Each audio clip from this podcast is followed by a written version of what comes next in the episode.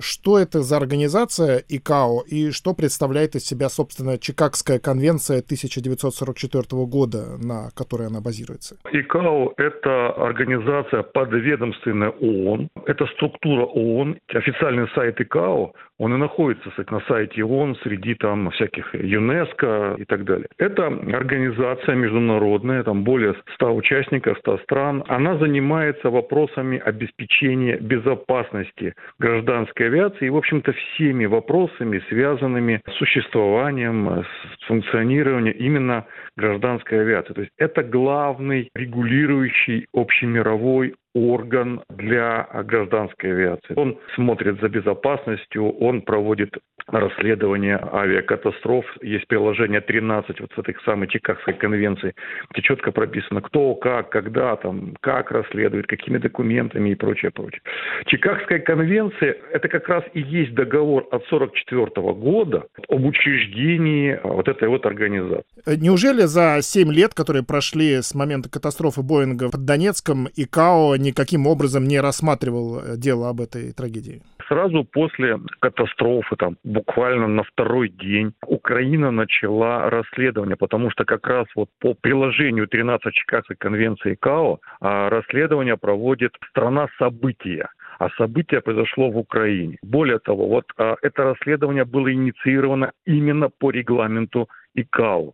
То есть ИКАО не само проводит расследование, а расследование проводит уполномоченный орган в каждой стране, где, в общем-то, эти расследования проводятся. Потом Украина передала техническое расследование Нидерландам, тоже в соответствии со статьей э, вот этого приложения 13. Есть такая возможность по добровольному передаче права на расследование в другой стране. И в Голландии техническое расследование выполнял Совет по безопасности Нидерландов, ну, он полное название Совет по безопасности на транспорте, который расследует все авиационные и не только авиационные происшествия, в точном соответствии с регламентом ИКАО. То есть в данном случае Совет по безопасности Нидерландов, который проводил это расследование, оно закончилось итоговым отчетом 13 октября 2015 года, это и есть структура ИКАО, уполномоченная структура ИКАО, которая а, проводила это расследование. Дальше, значит, техническое расследование в соответствии с, вот опять же, с приложением 13, главные цели – это выяснение причин авиационного происшествия и разработка методик, рекомендаций, нормативов, регламентов и прочих требований,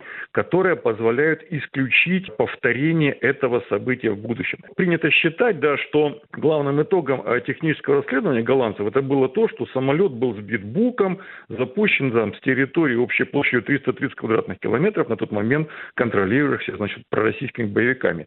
На самом деле не так. Это не главный вывод. Главный вывод – это констатация того, что отсутствуют четкие нормативы, регламентирующие безопасность пролетов над зонами вооруженных конфликтов. Потому что в итоговом отчете Совета по безопасности Нидерландов специальный раздел, где были проанализированы порядка 20 конфликтов вооруженных последних лет, и везде, в общем-то, кстати, полеты не запрещались. Именно поэтому после публикации вот этого итогового отчета 13 октября 2015 года все считают, что техническое следование закончилось. На самом деле Совет по безопасности Нидерландов подготовил целый ряд рекомендаций и представил их в ИКАО. То есть как, каким образом а, выбирать маршруты, что правительственные службы, имеющие, соответственно, в своем подчинении там Минобороны и служба разведки, должны информировать гражданские авиакомпании о рисках. Потому что авиакомпании сами, они не могут оценить риски, допустим, тем более при пролетах над какими-то территориями.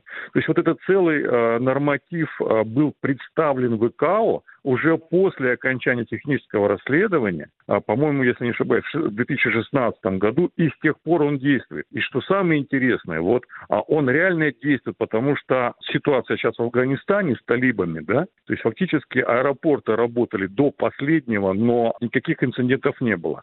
И буквально на днях а, правительство Нидерландов рассмотрело, как выполняет вот эти вот рекомендации Совета по безопасности Нидерландов. Тот подготовил специальный отчет «Безопасность авиаперелетов. Причем там был принят как пример это вот э, гибель э, украинского Боинга над Тегераном. Что и до этого, и после этого в Нидерландах идет четкое взаимодействие между авиакомпаниями, которые составляют маршруты, выбирают маршруты там и так далее, и государственными службами, отвечающими за получение информации, в том числе разведывателями. То есть авиакомпании полностью информированы о всех рисках по всем маршрутам, даже трансконтинентальным, то есть где, над какими районами желательно не летать. То есть на самом деле ИКАО этот вопрос полностью отработала. Ну, по крайней мере, вот как мы сейчас видим, в Нидерландах это стало предметом заседания правительства. То есть катастрофа Боинга под Донецком, а потом и катастрофа украинского самолета в Иране фактически помогла мировому сообществу выработать какие-то новые правила полетов над зонами боевых действий? Ну, я вам могу сказать такой, а, провести аналогию, что с точки зрения повышения безопасности полетов, катастрофа MH17 сопоставима с гибелью Титаника, потому что после гибели Титаника были проведены очень жесткие кстати, регламенты по повышению безопасности судоходства. Да, например, были введены аварийные частоты, были введены там специальные зоны радиомолчания, чтобы можно было услышать сигнал СОС. И обязательным требованием стало, что вот наличие мест в спасательных шлюпках должно быть ни в коем случае не меньше количества находившихся на борту. То есть вот здесь «Титаник» — это очень хорошая аналогия, что произошло вот с рейсом H-17. И все же, раз ИКАО техническая организация, и в ее задачи входит выработка вот таких э, правил, то каким образом можно привлечь Россию к ответственности за гибель рейса MH17 по линии ИКАО? А дело в том, что в самом тексте этой вот Чикагской конвенции есть статья 3 БИС, где четко сказано, что каждое государство, участник конвенции, подписавший ее, должно кстати, воздерживаться от применения оружия против гражданской авиации, и что жизни людей на борту не должны подвергаться опасности. Фактически Россия, будучи членом Чикагской конвенции, взяла на себя обязательство не применять оружие против гражданских самолетов. Но она это сделала. Поэтому голландские юристы по международному праву оценивают этот риск как очень многообещающий.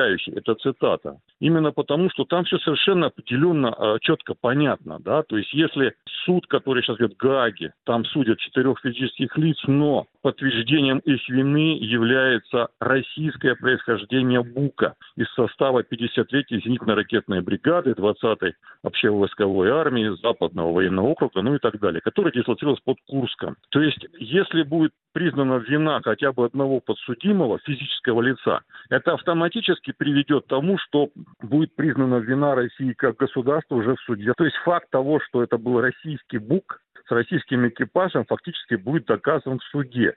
Поэтому непризнание России факта, что БУК не русский, не наш, он уже не будет работать. И здесь возникает Чикагская конвенция. То есть фактически Россия, поставив БУК свой БУК, которым был сбит э, гражданский самолет, нарушила статью 3 БИС Чикагской конвенции от 1944 года. И здесь, в общем-то, признает она, не признает, но голландцы надеются, что она будет вынуждена опять сесть за стол переговоров на тему признания ответственности. Да? То есть здесь будут возникать, если мы говорим по линии КАУ, здесь не будет возникать какой-то там уголовной ответственности или еще какой-то ответственности, но здесь сразу возникнет вопрос компенсаций авиакомпании, родственникам погибших, а уже решение ИКАО, если оно будет таковым, оно, соответственно, тоже может служить основой для подачи новых исков, допустим, уже Международный трибунал ООН по терроризму. То есть вот здесь это как бы тоже такая цепочка. Именно поэтому у России сейчас есть все основания не признавать или всячески бойкотировать процедуру ВКО, потому что последствия для России, они не закончатся выплатой компенсаций. То есть дальше, в общем-то, возникает уже Международный суд ООН по терроризму, а там, в общем-то, ну, уже совсем другие последствия, вплоть до, может быть, исключения России. Ну, я тут уже предполагаю, я не юрист, может быть, из Совета Безопасности ООН, там еще каких-то санкций, уже по линии ООН. Именно потому, что ИКАО – это структура ООН. И мы помним, что в 2015 году, когда Малайзия, Австралия, Голландия вышли с предложением об организации трибунала ООН по теме МШ-17, Россия была единственной, которая наложила право вето. И вот сейчас получается, что голландцы опять заходят в ООН, но немного с другой стороны, через структурное подразделение ООН. Это ИКАО. Но в любом случае ИКАО может приступить к рассмотрению этого вопроса только после окончания процесса в окружном суде в Гааге, правильно? Не знаю. Вот тут надо быть юристом. Дело в том, что уже сейчас фактов того, что Бог был российский, достаточно. Именно это позволило Нидерландам и Австралии еще в прошлом году, после начала судебных слушаний, э, публично возложить ответственность на Россию. И правительство Нидерландов, Австралии, а потом и Украины присоединилось к коллективному иску родственников погибших в Европейском суде по правам человека в Страсбурге. Заседания сейчас там тоже, в общем-то, идут, но вот оно сейчас отложено именно потому, что один из судей, представитель России, отказался участвовать. То есть как бы и здесь Россия всячески пытается проволочками, затяжками как-то оттянуть. Но, в общем-то, это технические вопросы, которые позволяют России выиграть время, но не позволяют избежать вот конца, да, потому что сколько веревочки не веси конец будет, ну просто Россия пытается, что называется, эту веревочку постоянно удлинять, чтобы конец был еще не скоро. Вы сказали, что итогом может быть принуждение России к возвращению к переговорам о выплате каких-то компенсаций. Вообще в контексте дела MH17 часто говорят о возможной выплате России этих компенсаций даже без признания формального своей вины в катастрофе Боинга. Как это вообще возможно? И были ли такие прецеденты в истории, чтобы страна выплачивала компенсации, не признавая свою вину? Такие прецеденты были, когда американцы сбили над э, Персидским заливом арабский самолет, то, в общем-то, они не признали вины. Ну, в том смысле, что они признали, что это они, да, но они не признали, что они виновны, потому что американский президент сказал, что я никогда не буду извиняться за действия своих вооруженных сил. Это как бы тоже позиция, да, но, а тем не менее, они выплатили компенсации, потому что люди погибли. То есть они объясняли так, что эта цель была не идентифицирована, представляла угрозу для корабля а, военно-морских сил США, поэтому как бы вот ее уничтожили. Другой случай компенсации без признания вины – это когда был сбит Ту-154 над Черным морем авиакомпании «Сибирь». Это достаточно, ну, честно говоря, мутная ситуация, да, потому что ракета была запущена из Крыма, который тогда был украинским во время российско-украинских учений, но с территории российской базы. Поэтому там достаточно сложная была ситуация. Получилось так, что как бы Украина вину не признала, но компенсации все-таки погибшим выплатила. Авиакомпания «Сибирь», полагая, что выплата компенсации – это есть некое признание вины, подает в суд ну, на э, материальную компенсацию за потерянный самолет, проигрывает суд первой инстанции, что интересно, дальше не идет.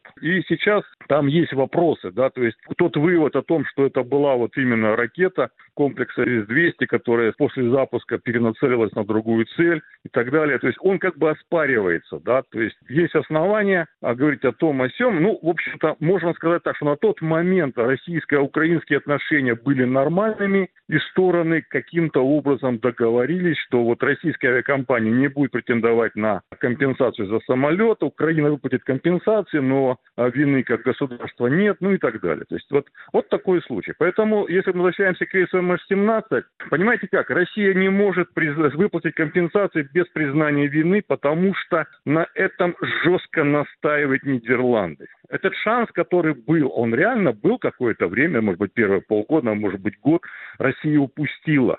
Если бы мы тогда повели себя иначе, признали нашу ответственность за этот самолет, то, в общем-то, эта тема М-18 бы такого развития не получила. Как это сделал, допустим, Иран, сбив украинский самолет? Они признали на третий день, в общем-то, и как-то тема ушла из информационного пространства. Но мы не могли признать, что это мы сбили самолет, потому что это был наш БУК на территории другого государства, где по нашей версии гражданская война, и нас там нет, и вообще как бы мы там ни о чем, и ни при чем. То есть признавать ответственность за МС-17 – это признавать российскую интервенцию в Донбассе. Поэтому мы это не сделали тогда, а сейчас все уже упущено, потому что, в общем-то, сейчас вопрос компенсации уже вторичен. Он, конечно, важен для родственников, он важен для них как а, восстановление справедливости и так далее. Но с точки зрения последствий для России, это очень небольшая, кстати, история, потому что, ну, у нас, во-первых, есть там еще 50 миллиардов за ЮКОС и так далее. То есть финансово это не так страшно, как последствия в международных отношениях, в дипломатических и так далее. Вот что для нас сейчас самое страшное. То есть если, кстати, будет признание, что это сбила Россия,